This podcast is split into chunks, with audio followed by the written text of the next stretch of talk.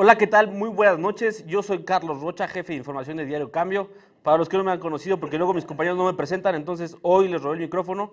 Y este día, pues fue el día del gobernador. Fue su informe, se presentó en el Congreso del Estado y pues fue un acto muy de protocolo. Él dijo que no iba a haber carnitas, barbacoa, ni ningún otro tipo de evento como antes este, se, anteriormente se utilizaba, ¿no? Entonces él llegó, lo que sí hubo protestas, ¿no? Una protesta muy inusual de la, de la UDLAP, pero no lo dejaron pasar. El gobernador entró, tuvo sus invitados muy pequeños, hubo eh, réplica de los diputados. Y bueno, el gobernador ahí destacó sus logros, que aquí se los vamos a ir desglosando poco a poco, pero yo no voy a robar el micrófono como lo hacen mis compañeros Héctor Hugo y Luis, así que les dejo, este, compañero, para que ustedes se presenten.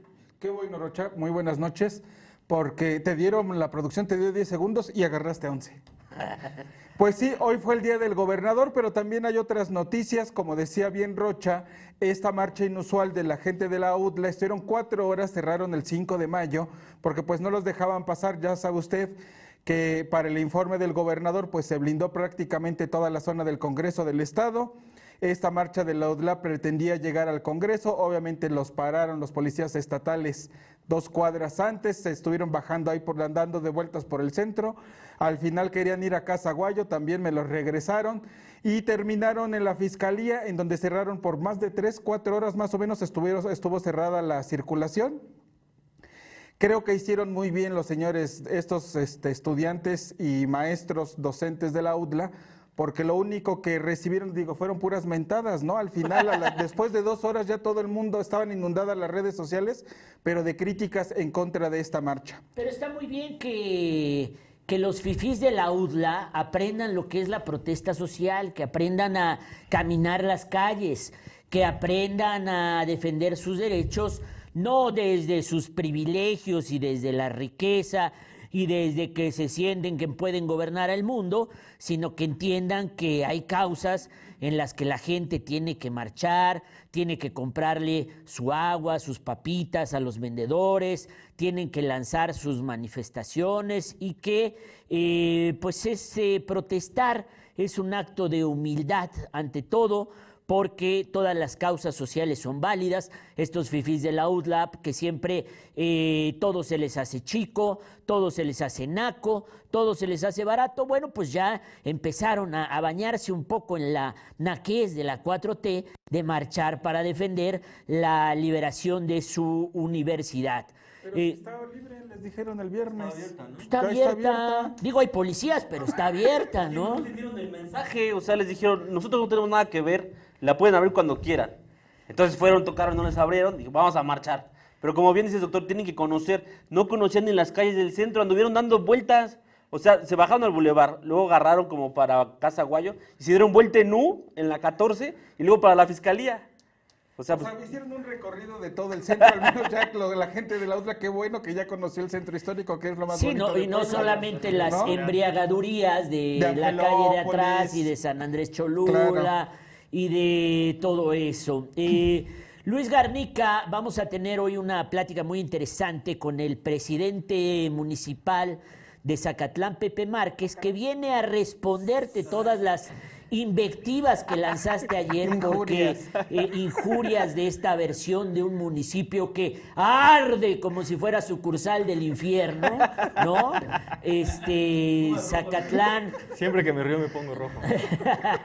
no es una sucursal del infierno ni arde, o sí, no lo sabemos, nos lo va a responder el alcalde de Zacatlán, Pepe Márquez, que ya está aquí a unos minutos de ser entrevistado por todos nosotros. Mientras tanto, el evento del día, por supuesto, se veía venir, era eh, el informe del gobernador, un informe en el estilo austero y republicano que le gusta a Luis Miguel Barbosa y que eh, resultó contundente por sus resultados, tan contundente como todas las conferencias diarias que hace el gobernador desde que arrancó la pandemia y que, eh, bueno, sirvió para que todos los grupos parlamentarios, de forma unánime, reconocieran el gran y excelente trabajo que ha realizado el gobernador Luis Miguel Barbosa en pro de Puebla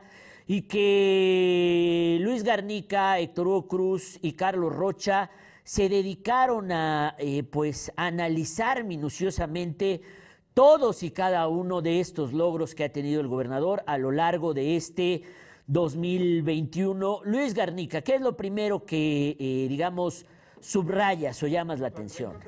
Sí, la traigo también, doctor, pero no, a mí me llamó la atención, eh, pues, sinceramente, que el gobernador saliera a decir que no hay, ¿eh? que no hay, este, que no hay impunidad en los feminicidios, pero, pues, los hechos, claro, Mónica Rodríguez de la Vecchia que le dijo, oiga, pues van en aumento, ¿no? Van en aumento. erradicado. de los diputados, No hubo, ¿eh? ella lo critica y también el gobernador le contesta, ¿no? No hay impunidad en los feminicidios, pero pues apenas el caso de Susana Cerón, ¿no? Que la fiscalía no le pudo imputar al, al feminicida de esta mujer el delito de feminicidio precisamente y de los 72 que llevamos en el año, solo en este año, pues hay una o dos sentencias Por, nada más. por supuesto que Luis Garnica me llama la atención que te haya llamado la atención tal exageración y mentira de Mónica Rodríguez de la Vecchia, porque está comprobado que en Puebla no hay impunidad al respecto, porque todos los feminicidios están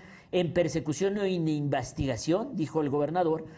Pero a la vez, eh, me parece, eh, hay menos feminicidios Sí, de los que hubo eh, por lo menos en 2019, en 2020, cuando eh, sobrepasamos la cifra de los 100 feminicidios en nuestro conteo hemerográfico. Vamos 80. eh, y a esta altura del 14 de diciembre, cuando faltan 16, solamente vamos 72 feminicidios en nuestro conteo hemerográfico. O sea, no es una disminución pequeña, es por lo menos alrededor del 25, del 30%.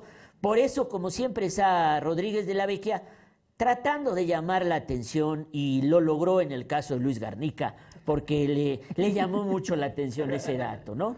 Carlos Rocha. Sí, doctor. Eh, sin duda creo que hay algo que reconocer, que el mismo gobernador se autorreconoció, fue el manejo de la pandemia.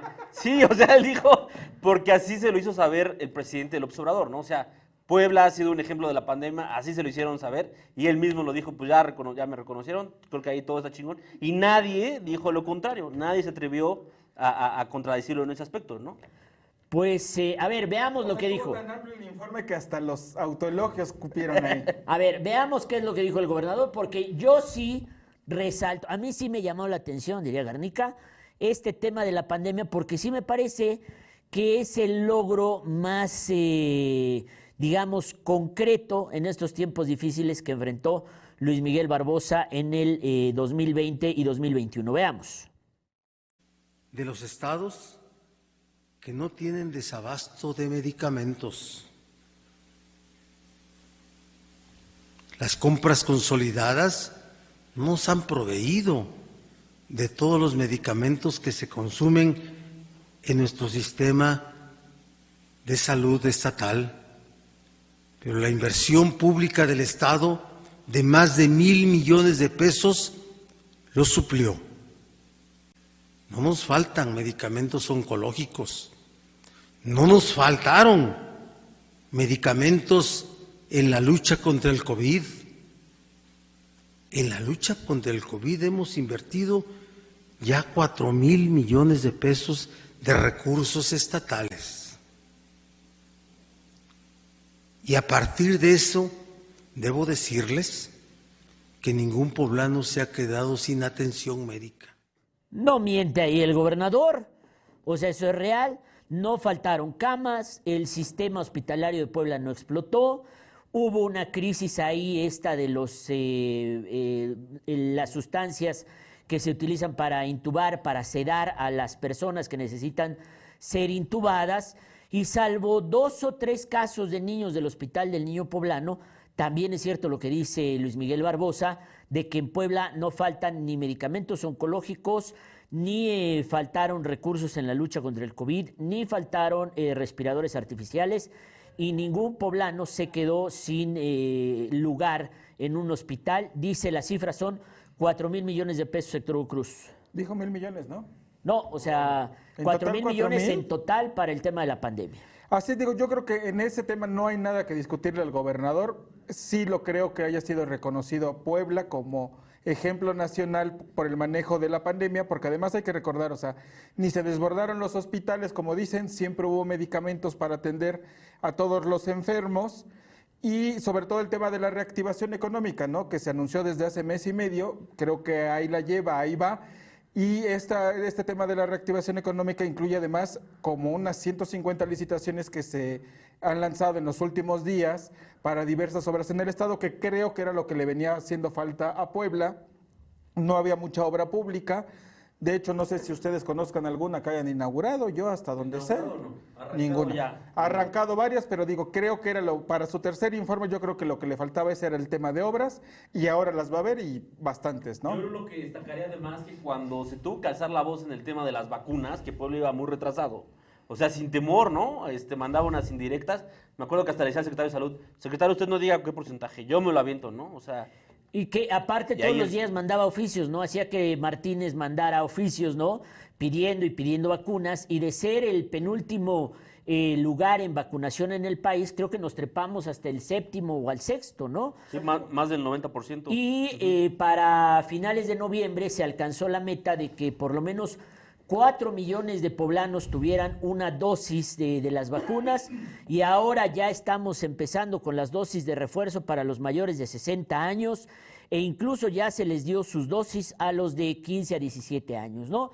O sea, el, el manejo de la pandemia yo creo que es impecable en este tercer año El de, trabajo del de- doctor Martínez. de gobierno de Barbosa y mucho gracias al doctor Martínez que afortunadamente entró eh, en vez del sí señor, sí señor. Oye, sí, y señor". otro tema a destacar también es la verdad la respuesta que ha tenido el gobierno del, esta- del estado ante los desastres.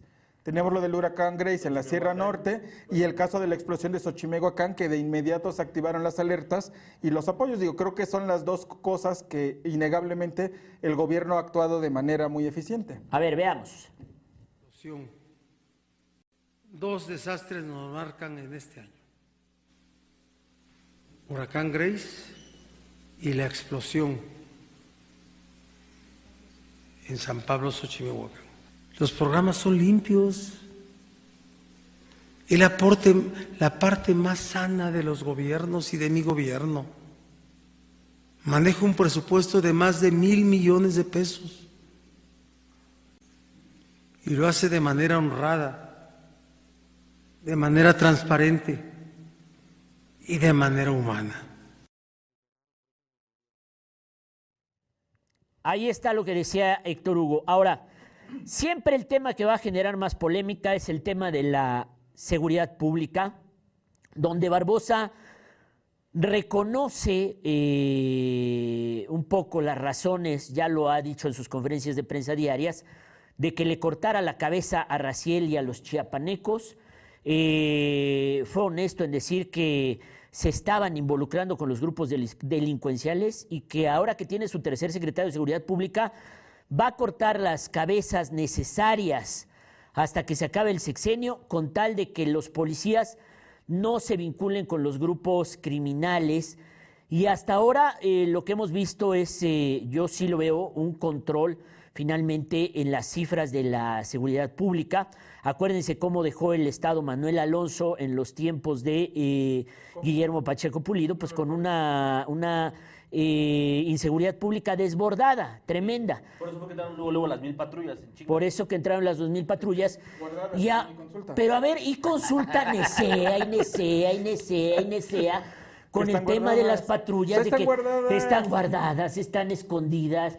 Este, pues yo veo patrullas por todos lados. Y sales al interior del estado ¿Y las patrullas están recorriendo el interior de. Bueno, ahorita le preguntamos a Pepe Márquez a ver, si es cierto. tu cuenta bancaria, por favor. A ver, ahorita te voy a pasar. Siento algo raro Saldazo, saldazo. Voy a pasar mi saldazo, ¿no? Pues, pues las patrullas se ven. No, y mire, las cifras de la, del Secretariado Nacional de Sistema de Seguridad Pública, digo, avalan y confirman lo que dices, doctor. O sea, bueno, lo que dice el gobernador, de que sí bajó la inseguridad. O sea, por lo menos los homicidios han bajado, los robos han bajado este, y había los robos a vehículos, me parece que eran los que los únicos que habían crecido. Robo de autopartes y robo de vehículos, me parece que son los únicos dos temas que habían crecido. Todos los demás a la baja, incluidos también los feminicidios. Luis Garnica, desde la perspectiva regional, ¿cómo ves este tema de la delincuencia? Porque, eh, pues... no te eh, sorprendas, Luigi. ahora no te sorprendas, por favor. Más bien, ahora sorpréndete al contrario, de que hay tantas patrullas circulando. Pues, pues sí, sí hay, eh, digamos, más patrullaje, pero también pareciera que al arranque de las administraciones municipales, los nuevos ayuntamientos andan cojeando en este tema de la seguridad pública, ¿no? No solo es Acatlán, también en Tehuacán hay Puebla, aquí en la capital poblana, o sea, es un tema también que los ayuntamientos deben de hacerse cargo, no todo es responsabilidad del gobierno del estado. A ver, ya tenemos lo que dijo en materia de seguridad pública. No, apenas sí lo hay está más consiguiendo. patrullas, qué Pero bueno. hay. ¿Qué te sí, parece? Más. Qué paz y que, o sea, y yo creo que Rodolfo Ruiz está convertido en un este ¿Titán? investigador de Ah. patrullas, ¿no? O sea, ya las anda buscando por todos lados. Ve una pick-up con una lona cubierta y dice, ay, hay una patrulla del gobierno del estado, ¿no? Y la alza y dice, sí, aquí está, nada más que no está rotulada igual, es de ellos, es de ellos, ¿no? Eh, lo que hace, lo que hace el periodista Rodolfo Ruiz, que a mí me parece insistir en el tema y en el tema y en el tema, en el contrato de Lumo con Lumo Financiera se establece con claridad que las patrullas van a pasar a ser parte ya propiedad del gobierno del estado. A ver, veamos lo que dice el A gobernador. partir de marzo. Cuando el gobierno arrancó,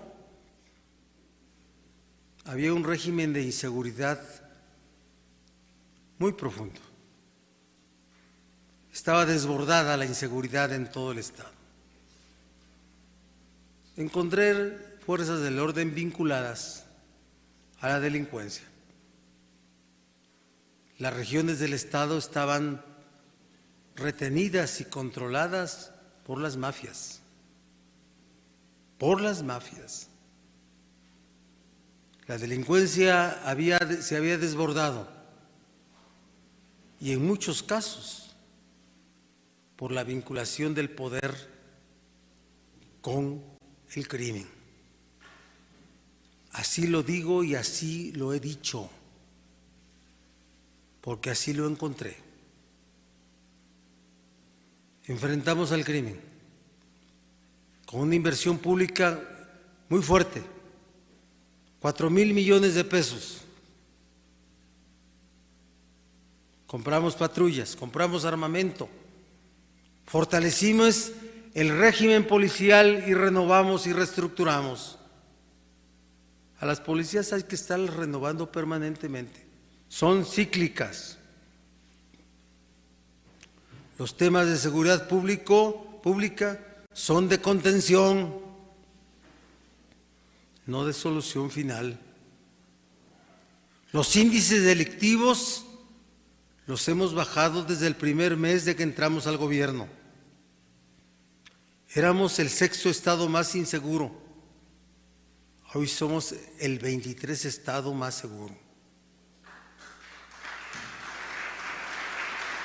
Nadie está satisfecho. No estoy satisfecho del estado de la, de la, seguridad pública en el Estado. Sigue habiendo corrupción. Sigue habiendo vinculación. Y estamos luchando todos los días, todos los días, por renovar las cosas. Mandos, estrategias atlas delincuencial. Tenemos objetivos específicos. El atlas delincuencial nos ha permitido saber contra quién vamos. ¿Contra quién vamos? Gracias, producción. En la mañana no lo vimos, no lo queremos ver ahorita tampoco. Este, Oye. pero bueno, muy contundente, muy clarividoso el gobernador en todo lo que dice. Falta, creo yo, el tema que también resaltó en la mañana, que era el tema este de los morenovallistas, ¿no? Y todos los procedimientos que se iniciaron. Presumió, por ejemplo, con el caso del tren turístico, dos personas ya fueron vinculadas a proceso. Este, hay otros dos vinculados también por el tema, por un tema del CAPSE de las escuelas, me parece que también ya están en el tanque. Por algo se fue este Jorge Benito Cruz, ¿no? De la este, dejó su, ¿cómo se llama? Magistratura. Dejó su magistratura.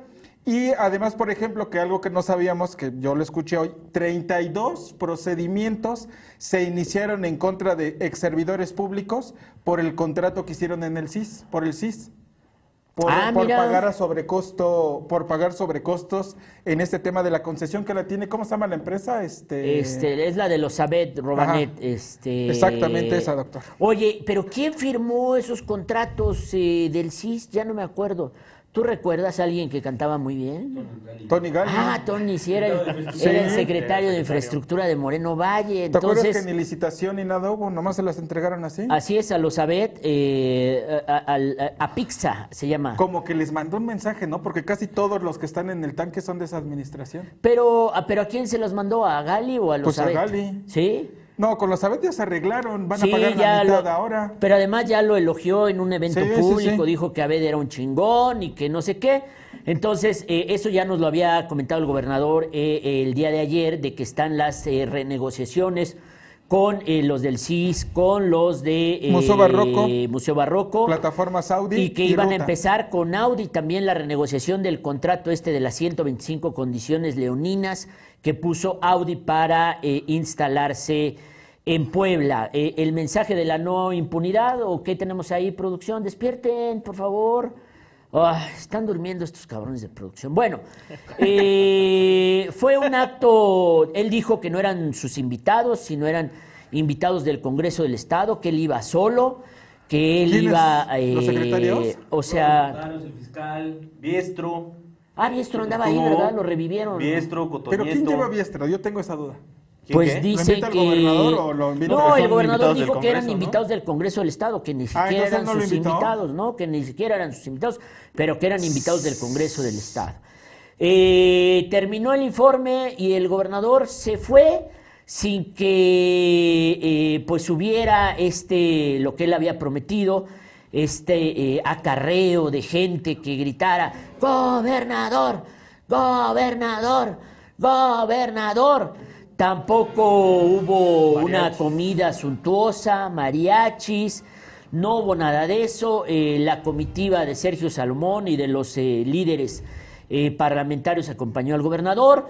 Tampoco hubo presidentes municipales invitados, ¿no? Lo cual fue un poco. Estuvo Lalo. este, Ah, Lalo sí estuvo. Sí. Bueno, pero Lalo está en todo. Entonces, Es el- es el él es Lalo. Oye, pero ¿para qué necesitaba acarreados? Tuvo por lo menos 390 mil aplausos ahí.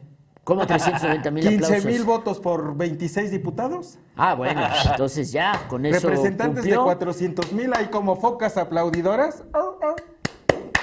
¿Y quién es el que está al lado de Nora? Este del Tribunal Superior de Justicia, Ah, pero porque no sé Héctor quién fue. Sánchez está recluido Bueno, por no, está, está recluido.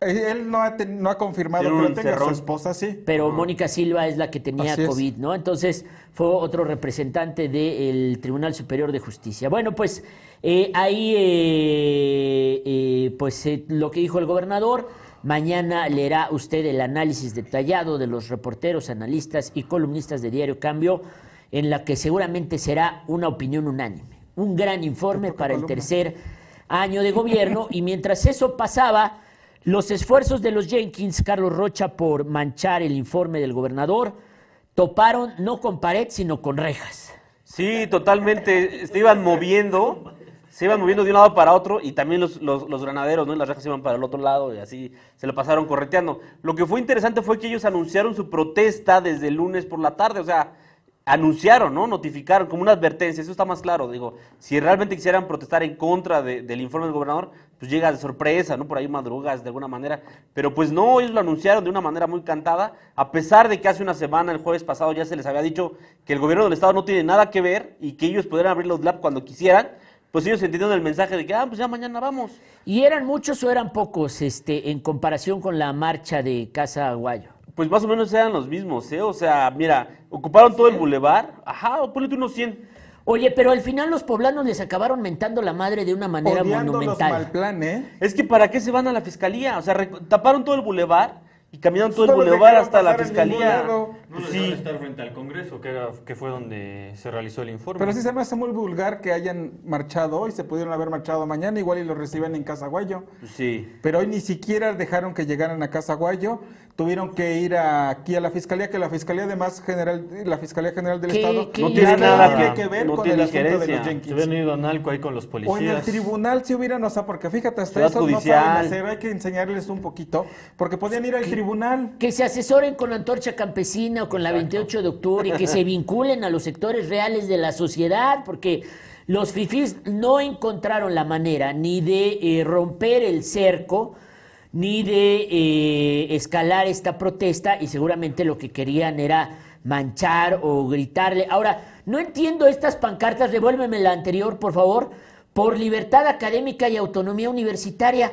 Pues, ¿Cómo que la UDLAM va a tener autonomía universitaria? No ¿Ya entiendo. estás parce en la UDLA? Pues No sé, la, la, Ya UAP. ya es la UDLA, la UDLA ya es la UAP, ¿o ¿qué Ya chingados está pasando? Libros y entiendo. armas, ¿no?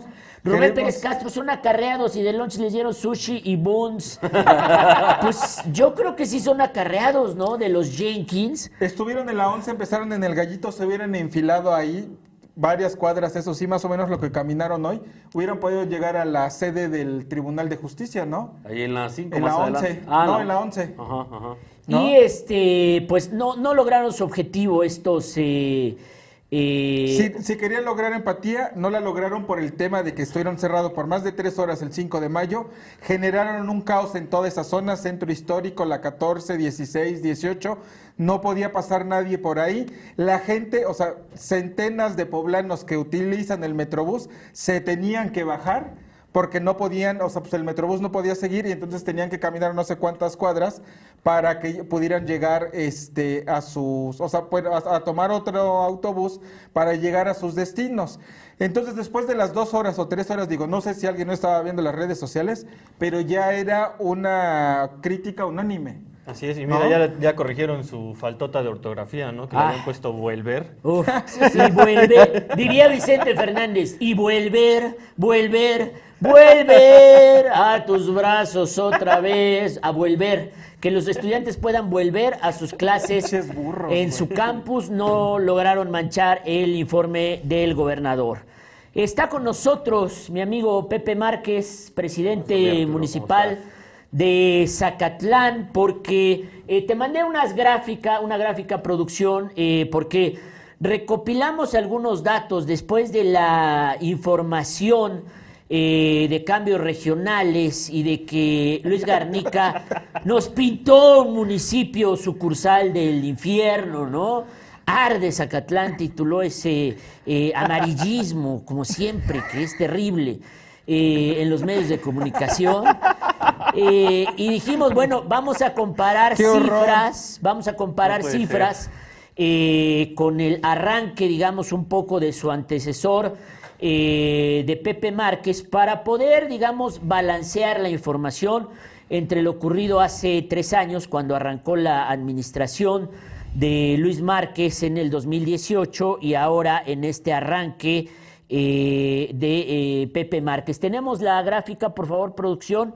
Eh, fíjense ustedes, ahorita te comienzo a entrevistarte. Primero, Pepe, quiero decirte, mira, en homicidios Hubo Oh. menos. hubo un homicidio más, ¿no? Variación porcentual, mm, 14%. Lesiones se redujeron considerablemente, una baja de 73%. Eh, hubo 49 en 2018, 13 en este momento. Delitos sexuales, se incrementa también eh, un caso, ¿no? Feminicidios, un feminicidio que es el que nos, nos contaba, claro, este Garnica ayer, eh, eh, de una, una tragedia ahí eh, desafortunada, ahorita nos va a platicar Pepe Márquez. Robo a casa habitación desciende de 6 a 3, robo a vehículo eh, sube un poco, robo en la vía pública baja de 7 a 3 casos, robo a negocio, 9, robos a negocios, hubo en 2018 cero robos de negocios en este momento, robo a ganado, cero también, baja un caso, daño a la propiedad baja, violencia familiar, se incrementa, se duplica ahí de 7 a 14 casos, bajan las amenazas y eh, se mantiene el narcomenudeo. Viendo estas cifras, eh, pues está equilibrado, está parecido el arranque y comienzo a preguntarte, Pepe Márquez, después de ver estas cifras, ¿qué, es lo que tú, eh, digamos, eh, nos puedes decir de lo que está pasando en la situación de la seguridad pública en Zacatlán? Gracias, Arturo. Bueno, mira, en todas las administraciones cuando inician siempre hay presión de los grupos criminales. Y aquí es un tema de presión, porque han solicitado sentarse con su servidor y no lo voy a permitir. No nos vamos a sentar con los grupos criminales y no vamos a vender la plaza, ni tampoco vamos a dar posiciones ni de territorio ni en la Secretaría de Seguridad Pública. Y desde el día uno de mi gobierno hicimos un análisis y un diagnóstico eh, un atlas delincuencial que nos está permitiendo revisar primero el triángulo del delito, o sea, dónde se cometen los delitos, a qué tipos de personas o por qué, y ya con eso ir a buscar quiénes son los que los cometen. Entonces ya tenemos los tres puntos focalizados de donde se están haciendo estos delitos repetitivamente, que es Jicolapa, Yegualulco y parte de Quetzalapa, que por ahí los autos que se roban en Chignahuapan llegan hacia Quetzalapa. Eh, entonces ya estamos trabajando en ese atlas delincuencial y estamos trabajando en las estrategias, estamos en este análisis y estamos revisando todos los cuerpos de seguridad y también haciendo una revisión de todos y cada uno de ellos. Y el gobernador lo dijo, hay que revisar todos y no metemos la mano por ninguno. Tenemos que revisar que los policías verdaderamente estén al servicio de la gente y que no estén al servicio de los grupos eh, criminales o de algunas otras de terceros. Entonces estamos haciendo este trabajo y seguramente la presión va a aumentar ¿Por qué? Porque tengo la firme decisión de no sentarme, de no vender la plaza, porque nosotros no vamos a dar una falsa idea de que ya hay seguridad, porque no pasa nada, y nos vamos a hacer como que no pasa nada. ¿Por qué? Porque ya hay acuerdos con la delincuencia. Eso no lo vamos a permitir y vamos a seguir trabajando en el tema de seguridad pública. Llevamos pocos días, dos meses, pero estamos haciendo un gran trabajo primero de diagnóstico, de inteligencia, de estrategias y hemos estado platicando con el secretario de Seguridad Pública del Gobierno del Estado, con la Fiscalía y estamos trabajando conjuntamente, estamos colaborando también con la Guardia Nacional y con la Policía Estatal y esto nos está permitiendo ya ir haciendo estrategias que nos van a permitir eh, dar resultados. Oiga, habla usted de, de presencia de la delincuencia organizada en la zona. ¿De qué delitos exactamente? ¿Huachicol? Huachicol, robo de vehículos, eh, y bueno, los, los, homicidios son entre ellos, todos los homicidios, eh, hasta ahorita lo que nos dicen los familiares o lo que sea, pues reconocen que, que algo estaba mal o algo estaba, algo veían raro, ¿no? De repente dinero, de repente vehículos, este, cosas que pues la misma familia pues dice que no eran normales, ¿no? Pero bueno, eso le corresponde a la fiscalía y están haciendo las investigaciones, pero hasta ahorita en ningún momento alguien nos ha dicho, oye, pues eh, están atentando contra alguien que eh, no esté involucrado en algún tema. Nos estás diciendo que los malosos han tocado la puerta del presidente municipal de Zacatlán para negociar, para vender la plaza? Han buscado, han, mandado mensajes, hay gente que se acerca, han buscado al secretario de Seguridad Pública y le han ofrecido eh, que quieren tener una plática para tener la plaza tranquila, para llegar a acuerdos y la respuesta ha sido con todos los mensajeros no, no hay trato, no vamos a permitir eso porque para nosotros está la seguridad de Zacatlán, la seguridad de los niños, de las niñas, de las mujeres, de todos los zacatecos, de la economía, del patrimonio de los zacatecos, y no vamos a permitir eh, eh, que esto suceda ni con su servidor, ni con, un, eh, ni con ninguna área de la Secretaría de Seguridad Pública. Presidente, en ese sentido, el tema de Norberto Moreno, el presidente auxiliar de Jicolapa, que asignaron el viernes pasado, digamos, tiene una relación con esto que nos estás comentando de que las bandas digamos, quieren negociar o someter a las autoridades allá en Zacatlán? Ya la, Fiscalía está haciendo las este, investigaciones, ya hay algunos detenidos al respecto, están avanzando la Fiscalía en, la integración de las averiguaciones, ya hay información importante. Eh, lo que nosotros podemos comentar que son eh, las mismas personas las que han estado eh, ejecutando a estas personas porque lo hacen en tres motocicletas es una motocicleta negra con vivos naranjas, otra con vivos amarillos, otra con vivos verdes y otra motocicleta negra. Es el mismo modo de operar, los mismos cascos. Entonces, bueno, pues falta dar con quién, ¿no? ¿Quiénes son? Van tres, Pero me es el parece, o mismo. dos ejecuciones de ahí en el mismo Eh, este, en junta auxiliares, En van tres ejecuciones. Eh, la anterior a la del presidente auxiliar fue la del hermano de su secretario del ayuntamiento. Eh, y la anterior también fue de otra persona, igual que tiene relación con ellos, en el centro de Jicolapa. Este, y son las mismas características eh, de la forma y las mismas motocicletas. Entonces, bueno, pues estamos ya, bueno, la Fiscalía está haciendo un gran trabajo ya en el tema de investigación, nosotros nos corresponde colaborar eh, y lo estamos haciendo. Oye, me, antes de ti, ¿sí se vendió la plaza de Zacatlán? ¿Había un acuerdo de paz ahí, este, de repartir territorios, de dejarlos operar a, cambio de que se diera la imagen de que todo funcionaba muy bien? Mira, eso yo no lo puedo decir, no lo puedo probar, ¿no? Yo lo que sí puedo decir es qué es lo que yo estoy haciendo. Y yo estoy con mano firme contra la delincuencia, le estamos apostando a la seguridad, no estamos escatimando. Nosotros iniciamos con 15 patrullas el día que tomamos protesta. Anteriormente las patrullas solo les daban 20 litros de gasolina a los carros y 40 a las camionetas y pues hasta donde les alcanzaron tenían que esperarse. Hoy Todas las patrullas tienen tanque lleno. Hoy las patrullas las estamos monitoreando por GPS, estamos revisando eh, qué están haciendo, no deben de estar parados, están en su sector y todos los reportes que hemos tenido de inmediato identificamos qué policías eh, son los que están eh, en la zona o cuál era su responsabilidad y así es como hemos también ya ido despidiendo personal de la Secretaría de Ciudad Pública que la gente nos ha señalado y que les hemos probado temas de actos de corrupción. Y así estamos con mano dura eh, contra la delincuencia, pero también cero tolerancia con los cuerpos de seguridad pública. ¿Cuántos han corrido por este tema de señalamientos por actos de corrupción? Siete, ¿Siete? siete. ¿Y cuántos tienes? Tenemos 140, 154 y 72 certificados. Y estos 72 o 74 certificados son los únicos que están portando arma, porque son los únicos que tienen eh, su clave y tienen su certificación.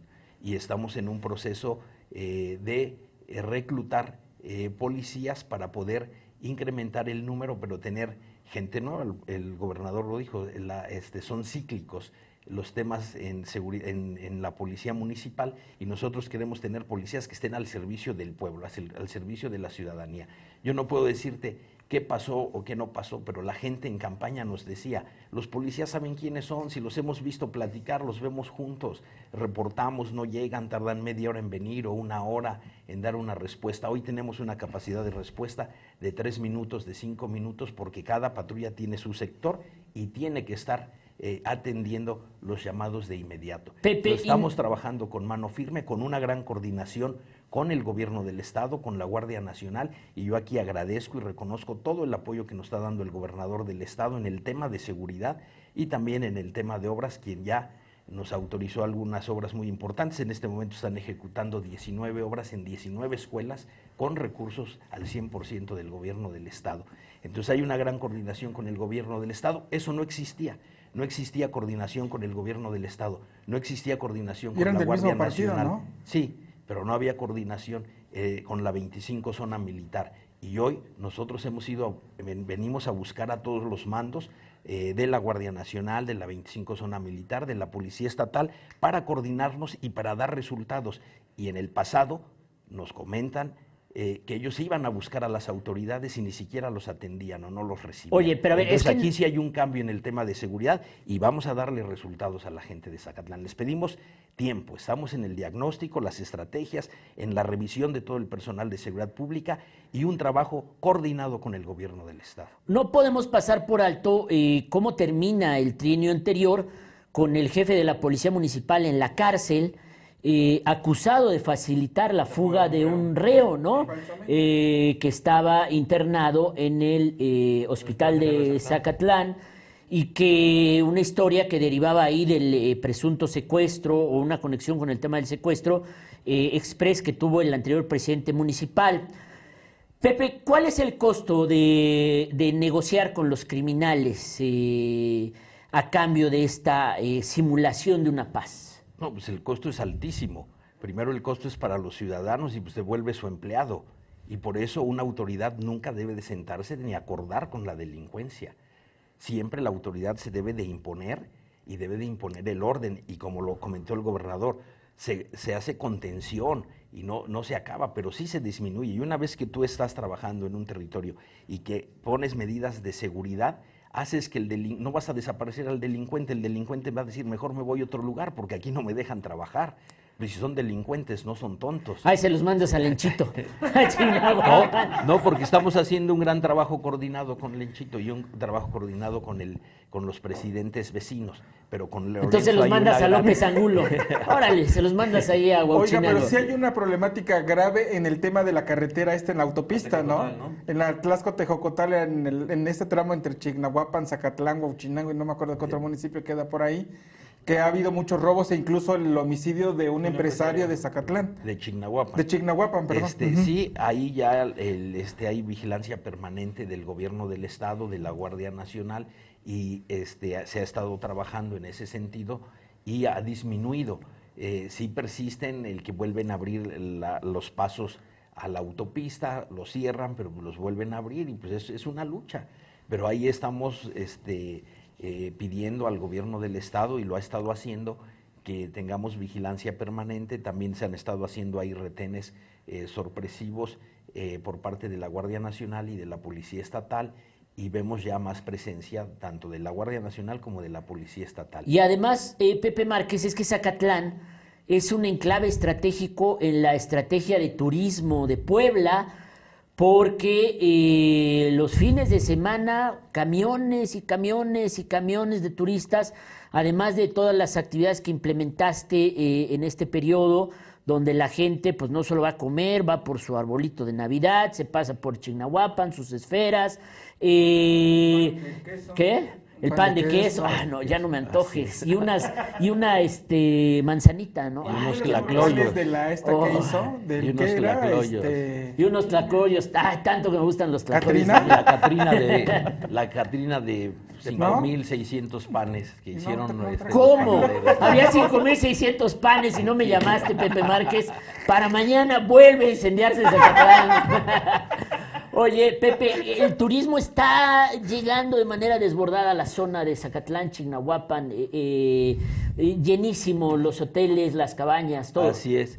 Nosotros lo que hicimos es diseñar ya un plan de desarrollo turístico y coordinarnos con Lorenzo Rivera para poder tener actividades conjuntas o en diferentes días, pero que nos benefician a los dos municipios. Diseñamos ya una página, la página de Zacatlán, no teníamos una página. Diseñamos ya, ahorita llevamos tres marcas diseñadas, como es la marca eh, La Feria de los Muertos, que fue todo un éxito y que logramos tener inclusive cuatro noches al 100% en todos los hoteles, en los más de 150 hoteles, eh, llenos en los más de 75 restaurantes. Después diseñamos la marca Mi Pueblito Navideño, que inició del día 9 de, diciembre, de 3 de diciembre hasta el 9 de enero y que eh, permite que toda la gente de las comunidades vaya a las comunidades de- al centro de Zacatlán en un lugar digno y puedan vender el jengibre, el café, las limas, eh, los aguacates, del caso de los de San Cristóbal, o sus artesanías, o de San Miguel Tenango, sus tamales, sus artesanías, sus ollas de Ay, barro. ya nomás nos estás antojando. O los berries, Ya, o para. los licores. Para, Entonces, Pepe Márquez, que nomás nos estás antojando. ahí ten- la gente de las comunidades, los artesanos, los productores eh, de sidra, de vino, de refresco de manzana, están vendiendo directamente en el centro y además a todas las comunidades y a todos los productores les dimos ese lugar gratis y estamos eh, diseñando que este, esto se vuelva repetitivo, tanto la Feria de Muertos, y la iniciemos en octubre, los primeros días de octubre el próximo año, luego eh, mi, este, mi pueblito navideño, y también diseñamos una marca ¿Es que se llama villa? Como una Villa, pero pues en Villa es la de Atlisco, aquí es mi pueblito navideño Claro. y está mejor, visítenos. Ah, muy bien. Entonces, Bueno.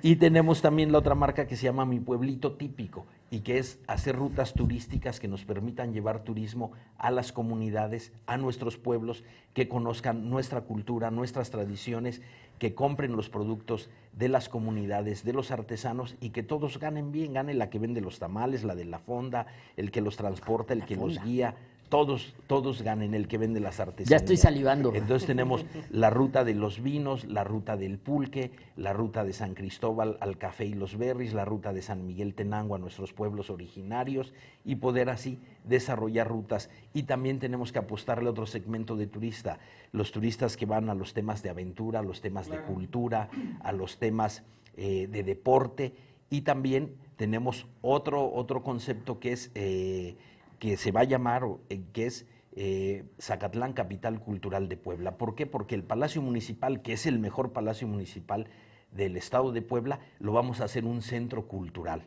Y lo vamos a hacer con centro de convenciones, con museo, con eh, galerías de arte. para que, sí, claro, nos vamos a salir del centro de Zacatlán, vamos a desahogar el centro de los vehículos, de todo el personal que trabaja en oficinas que hay en el Palacio del Gobierno Federal, del Gobierno del Estado y del Gobierno Municipal. Y vamos a hacer que el corazón de la Sierra Norte, que es Zacatlán, en el, sea el centro cultural de Puebla y estamos trabajando en ese sentido con un gran apoyo de la Secretaría de Turismo, Marta Ornelas, con el secretario de Cultura, este, Sergio Vergara, y con un gran apoyo del gobernador del estado. Oye, y cuéntame, ya, ya, cuéntame el chisme, ¿ya abrieron la tirolesa esta, la que iban a decir que iba a ser la más larga de Puebla. Eh, está funcionando. ¿Ya está, funcionando? Sí, está funcionando. ¿Y sí está padre? Sí, está padre. Es la más alta de México y la segunda más. Que es por la. pasa ahí por la, cañada. Barranca de los jilgueros. La barranca, ¿no? Y que cuando te avientas gritas, ¡las tire! la barranca de los jilgueros. O sea, así gritas, no las tires. Están cordialmente invitados para ir a gritar. Bueno, ya para terminar, Pepe Márquez, ¿qué podemos esperar de la seguridad pública en los siguientes días en Zacatlán? Con todas estas actividades que nos, eh, que nos dices, que dan ganas de ir a comer, un chilito con huevo, unos tlacoyitos, una manzanita. Eh, y, y, qué, qué viene en los siguientes días o en las siguientes semanas para la seguridad pública en Zacatlán? Mira, como eh, te lo comenté primero, no vamos a acordar, no vamos a negociar, ni dar una falsa imagen de que hay seguridad cuando acuerdas con la delincuencia. Nosotros vamos a seguir firmes, esto puede aumentar, inclusive la presión puede aumentar, pero finalmente cuando los grupos de, de delincuencia se dan cuenta que no pueden con la autoridad, pues buscan buscan irse a otro lugar. Eso es lo que vamos a lograr. ¿Por qué? Porque no vamos a negociar. Zacatlán no se vende, primero está el patrimonio, la seguridad, la vida de todos los zacatecos y estaremos trabajando en ese sentido. Y lo estamos haciendo en coordinación con el gobierno del estado, con la Policía Estatal, con la Guardia Nacional.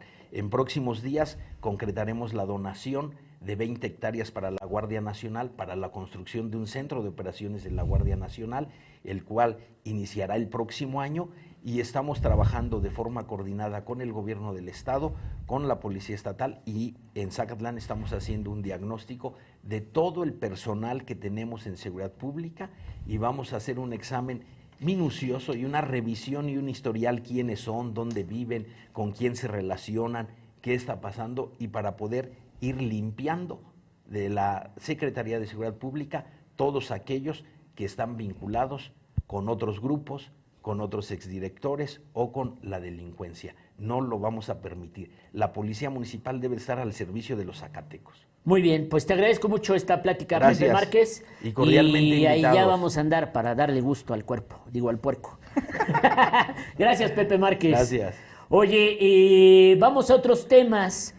El DAP ya es consumatum est, el derecho del alumbrado público será una realidad aprobada en el Congreso del Estado, Héctor Hugo eh, Luis Garnica, porque hoy ya entraron las primeras iniciativas eh, para reformar las leyes de ingresos y eh, con la firma, con las rúbricas de quienes apoyan estas iniciativas, ya sabemos que Morena y que el PT van a votar a favor de pues el, el tarifazo del alumbrado público en el caso de Puebla Capital, que ya había sido declarado inconstitucional, en el caso de San Andrés Cholula tampoco existía, y en el caso de Tehuacán, pues se cobraba aparentemente sin que estuviera en la ley de ingresos, pero en esas rúbricas, en esas iniciativas viene la firma de Sergio Salomón Céspedes y de Nora Merino. Lo que quiere decir que la bancada mayoritaria, que era la barbosista, pues va a apoyar esta propuesta del derecho de alumbrado público Eh, hay que ver solamente cuánto porcentaje nos van a poner. Digo, yo tengo mis casas en Tehuacán, San Andrés, Huachinango, entonces voy a tener que pagar mucho DAP, aunque aquí en Puebla voy a pagar poquito. Pero quieren que les dé la verdadera mala noticia. No. La mala noticia es que están proyectando irse hasta el 30 de diciembre. Ah, que Te los lo cubra juro. a ver quién, güey. Te lo juro, por Diosito, te lo juro. Están proyectando irse hasta el 30 de diciembre porque no les da tiempo de integrar toda la información necesaria. Imagínate de 160, 140, este, 100 municipios, los que se vayan a adherir a esto. Pero todas las estas, todas las leyes de ingreso creo que las hicieron en finanzas. Pues ahí mismo, con el mismo machote, en chinga. Sí, ya- o, o en, hacen o el en- cambio, sí, sí al DAP. Sí, o en a comisiones a propuesta de algún a diputado. ver, se sí, no. Sí, Hoy, por ejemplo, Doc, en- mañana va a entrar la- las propuestas que dices que fueron firmadas por Nora. En realidad fueron firmadas por toda la Junta de Coordinación Política del Congreso del Estado. Falso. Está Jorge Estefan, Fa- falso. está el del PCI, el guachicolero, Carlos. Navarro, Carlos sí. Navarro, está Nora Merino, está Sí. Sergio Salomón Céspedes. Sí. Y los únicos que no vota, que no están incluidos Está en también estas. Fernando Morales. A Fer Morales también está. Y los que no, no las avalan es Alcántara del PAN y Jimmy Natale del Verde. No Son aparecen al menos que ellos no dos. aparecen, en Sí. exacto. Pero todos los demás integrantes de la Junta de Coordinación Política eh, prestaron sus firmas, como lo habíamos dicho, entre todos hay que cargar el, el, este, muertito. ataúd, el muertito del derecho del alumbrado público. Así es que eh, vaya usted preparando sus pesos, porque a partir del próximo año, con el voto del PRI, con el voto de Morena PT y con eh, todavía no sabemos eh, qué va a pasar en el voto del PAN, pues eh, eso va a ser lo curioso, que todo indica que el PAN se va a dividir porque las tres, cuatro, cinco diputadas siguen diciendo no, aunque Lalo Rivera hoy dijo que iba a tener una reunión con Dijo ellos. que se reunió, no, que ya se reunió con ellos, que les explicó y aclaró todas las dudas que tenían y que por ello entonces ya confiaba en que se lo iban a aprobar sin ninguna reserva. Pero Mónica hoy también salió Mónica Rodríguez de la Vecchia a hacer algunas críticas, es de otro tema, pero bueno, estaba un poco pegado con el tema del DAP. Pero es, eso es la información que tiene hoy, porque hay que recordar que, pues, si los del, imagínate, si los del PAN dan un voto en contra, digo, es lo que voy a yo comentar, los de Morena y PT quieren mucho a Lalo, ¿no? Pues lo o sea, ya aventarse todavía ese rollo, que por supuesto se los van a ir a aventar en la cara cada vez que anden en la calle, porque la gente va a pagar más, y ya no nada más en, en un ayuntamiento como Puebla, no, los Sí, otros no. treinta y tantos que hay, sino en, En los todos. 217 ayuntamientos de Puebla, digo, pues va a estar cabrón. Va a estar complejo. Bueno, pues eh, día de informe, día de entrevista con Pepe Márquez. ¿Algo más en el interior del estado, Luis Garnica? Eh, Nacho Mier, eh, Bañuelos en Tecamachalco, ¿Quién? niega que ¿Quién? alguien lo puso en el copy, yo nomás lo comento. Ah, ah, pensé que Nacho Mier. Negó que Velasco. haya firmado un convenio con la Comisión Federal de Electricidad para cobrar el DAP a partir del próximo año. Y bueno, dice que pues la fórmula se está analizando, ¿no? Pero pues ya es tema del, del Congreso. A ver, veamos. No, no, no. Yo había firmado con la CFE un convenio eh, para la- el cobro del, del- del DAP. Es falso. Esos son los mismos que siempre se han dedicado a, a denostarme desde que fui diputado local. Ya, ya, ya con eso, ya. Le córtenle, córtenle, córtenle, producción. Bueno, terminamos el programa de hoy. Muchas gracias, eh, Luis Garnica, Gracias, doctor. Gracias, Héctor. Gracias a Carlos que salió. Pero bueno, nos vemos mañana. Buenas noches. Héctor Hugo Cruz Salazar, Muy buenas noches a todos, nos vemos mañana. Arturo Rueda. Yo a lo mejor no vengo mañana porque me toca por ser mi cumpleaños. Adiós.